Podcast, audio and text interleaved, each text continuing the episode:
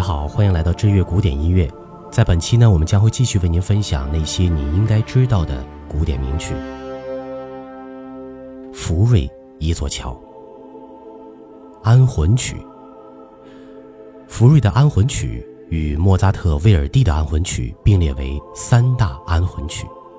此曲创作于福瑞在马德莲教堂的默默工作的二十年间。福瑞是个晚婚青年，他三十八岁时，一八八三年才结婚。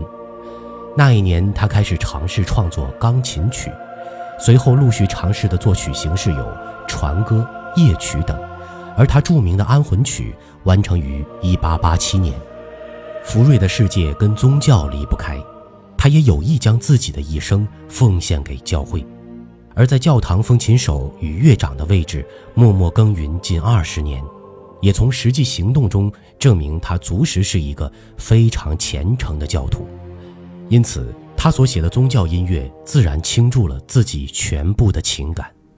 在洗练的近代法国优美抒情中，福瑞创作了独特的宗教音乐《安魂曲》。此首安魂曲。摒除了传统的结构，省略了愤怒之日，并在圣哉经的后半，啊，耶稣中曲是在天国。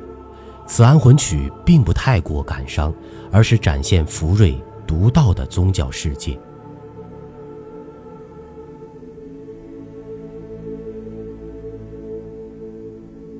第一部，进台经与慈悲经，D 小调，十分缓慢的四四拍。进台经是赐予永远的安息，告知安魂曲的意义；慈悲经是祈求主请怜悯，与基督徒请怜悯。进台经首先是在像唱经文般的合唱，逐渐增强后变成中庸速度的行板，男高音再次柔和地唱出赐予永远的安息，接着女高音唱出天之神呐，在耶路撒冷为主。奉献赞歌，然后合唱，请听吧，以最强音结束进台经。之后移至慈悲经，女高音、女低音、男高音合唱上面的旋律。主啊，请怜悯，男低音应答。接着是基督徒，请怜悯，再唱主啊，请怜悯。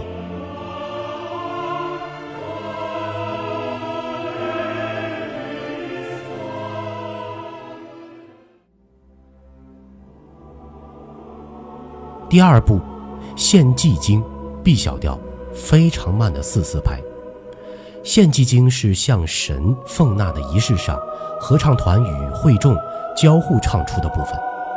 在弦乐演奏后，女低音与男高音以卡农曲式静静开始唱，把死者从罪与罚的深渊救出，反复唱三次，第三次加上男低音。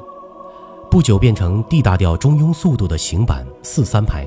男中音以朗诵调唱出对神的牺牲，之后回到原速，以四声部唱开头主题，最后以阿门结束。第三部，圣哉经降 E 大调，中庸速度的行板四三拍。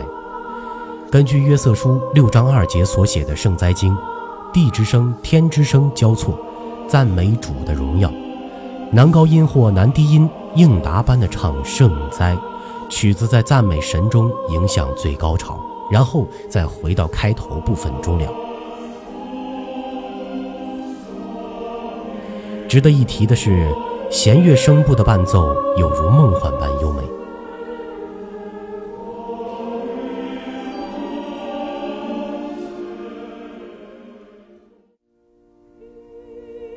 第四部。啊，耶稣，降 B 大调，慢板四四拍，与第一部相同。此处再度向耶稣祈求死者的安息。女高音演唱到达美的极致，此处表现了福瑞独特的宗教世界。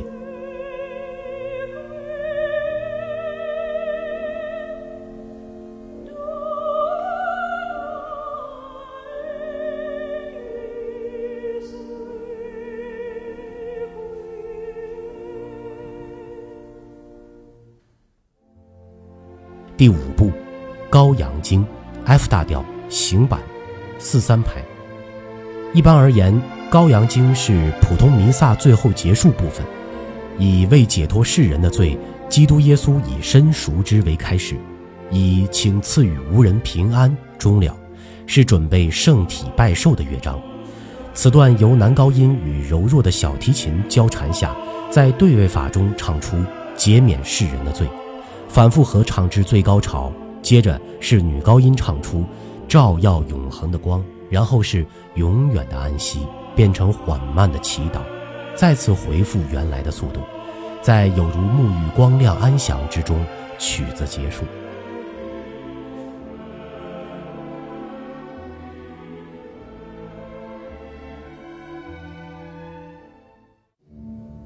第六步，主，请拯救我，D 小调，中板二二拍，是举行圣礼拜寿的仪式上向主祈祷唱“主啊，请拯救我”的部分。首先是男中音演唱，接着是合唱，速度加快。愤怒之日在最强音时唱出。通常的做法是在最富戏剧性的部分进行着重强调。福瑞一反常规，以适度的向神祈求来处理，之后再度回到元素，合唱开头的旋律，令人肃然起敬。男中音反复唱出中曲。